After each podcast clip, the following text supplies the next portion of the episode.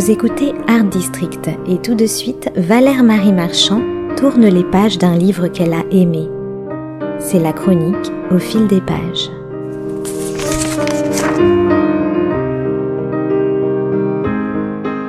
Vous avez sans doute entendu parler des sept péchés capitaux, ces sept fautes à visage humain qui ont inspiré vers l'an 1500 à Jérôme Bosch un célèbre tableau circulaire où l'on voit apparaître dans le sens des aiguilles d'une montre des scènes allégoriques symbolisant la colère, l'envie, l'avarice, la gourmandise, la paresse, la luxure et l'orgueil. Ces sept actes de désobéissance au sacro-saint principe de la chrétienté font aujourd'hui l'objet d'une collection unique en son genre aux éditions du Cerf. Sept auteurs contemporains ont donc relevé le défi de saluer à leur façon les sept péchés capitaux. Ils s'appellent Laurent Nunez, Linda Lay, Céline Curiol, Cécile Ladjali, Louis-Henri de la Rochefoucauld, Mathieu Terrence et Laurence Nobecourt. Ils n'ont pas leur langue dans leur poche et ont redoublé d'inventivité pour sortir des oubliettes ces comportements pas ou peu recommandables. En ce qui me concerne, je vais vous parler des péchés qui m'ont le plus interpellé, soit de l'orgueil, de l'avarice et de la paresse. Pour commencer, qui n'a pas péché par orgueil? Avec le brio qu'on lui connaît, Laurent Nunez en revisite tous les symptômes. Si l'on en croit le dictionnaire, l'orgueil, qui vient du latin superbia, désignerait l'opinion très excessive et souvent très avantageuse que l'on a de soi-même. Cousin germain de la fierté, qui a besoin de se mesurer au regard des autres, l'orgueil a une si haute opinion de lui-même qu'on n'a pas besoin d'accomplir quoi que ce soit pour en être doté. L'orgueilleux n'est donc ni fier, ni même vaniteux, simplement sûr de son fait, sûr de ses capacités et quasiment certain de son talent initial. Si ce comportement peut passer à tort pour de l'arrogance, qui est en fait un trop-plein de fierté, il n'en demeure pas moins assez complexe et assez mal connu. En un mot, n'est pas orgueilleux qui veut, on est orgueilleux de nature, on ne le devient pas. En quoi donc consiste l'orgueil d'un écrivain? C'est sur ce signe très particulier que revient Laurent Nunez, et pour ce faire, il a recours à tous les registres du verbe écrire. Le titre de son livre, Regardez-moi jongler, annonce d'ailleurs clairement la couleur. Oui, nous dit-il en substance, il faut avoir une sacrée dose de confiance en soi pour oser écrire. Oui, il ne faut pas avoir froid aux yeux pour croire qu'après tant de chefs-d'œuvre, on peut à son tour apporter quelque chose à la littérature.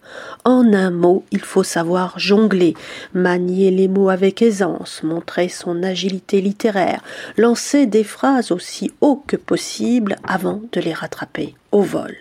Écrire, se regarder écrire peut être un spectacle en soi, un exercice de haute voltige, non dénué d'artifice, où il est recommandé de faire preuve d'adresse. Ça tombe bien, Laurent Nunez, qui s'y connaît en mots tout nouveau tout beau, a de l'audace pour deux. Alors il se lance, et pas qu'un peu.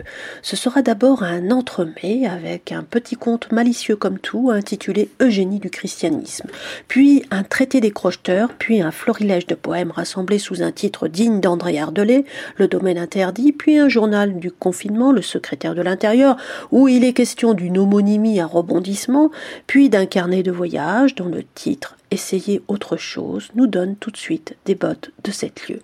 Bref, il y en a pour tous les goûts, et Laurent Nunez a plus d'un tour dans son sac. Du talent, il en a, le sens de la répartie aussi. Au final, il nous offre, et c'est là l'essentiel, un vrai bonheur de lecture, jubilation garantie.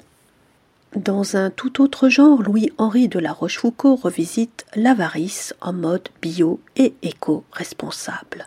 Avec les mémoires d'un avare, nous voici en compagnie de François Cassette, patronyme qui n'est pas sans rappeler un célèbre personnage de Molière. Je veux bien évidemment parler d'Arpagon et de sa fameuse cassette. Le personnage dont il est question ici est d'abord gigolo, opportuniste dans l'âme avant de devenir le plus gripsou des critiques gastronomiques. François Cassette a vraiment l'art de vivre au crochet de son voisin. C'est un radin de chez radin, un fossoyeur de fortune qui se défend de faire dans l'anti-générosité primaire. C'est un indéfendable, un irrécupérable, un moralement incorrect, un nabab à crédit qui se prendrait presque pour le malade imaginaire mais le style très alerte et le ton pince sans rire de Louis-Henri de la Rochefoucauld nous le rendent finalement extrêmement sympathique. Un vrai tour de passe-passe. Biamalaki profite toujours, et j'ai beaucoup aimé ce parcours de vie qui est un pied de à la mondialisation heureuse.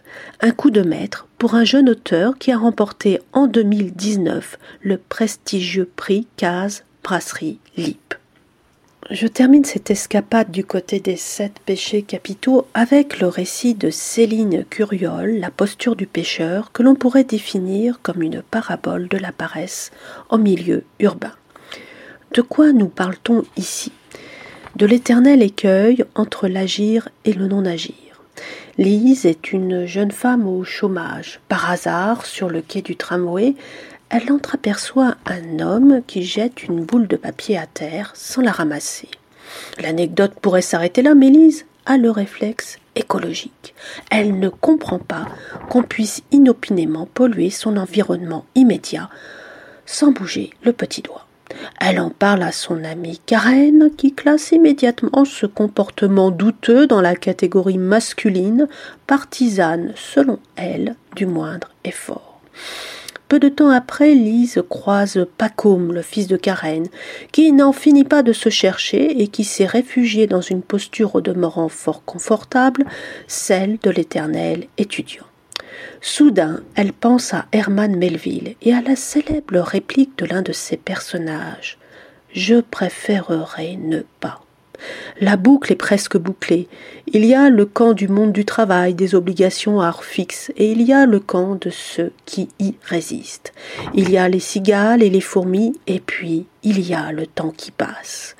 J'ai apprécié ce récit un rien métaphysique, où la flânerie et l'indolence deviennent résistance passive à l'ordre établi.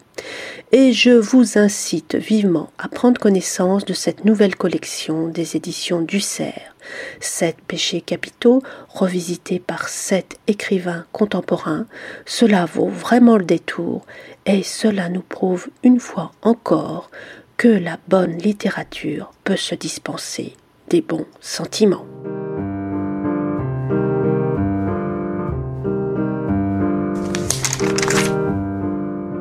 C'était Au fil des pages, la chronique littéraire de Valère Marie Marchand sur Art District.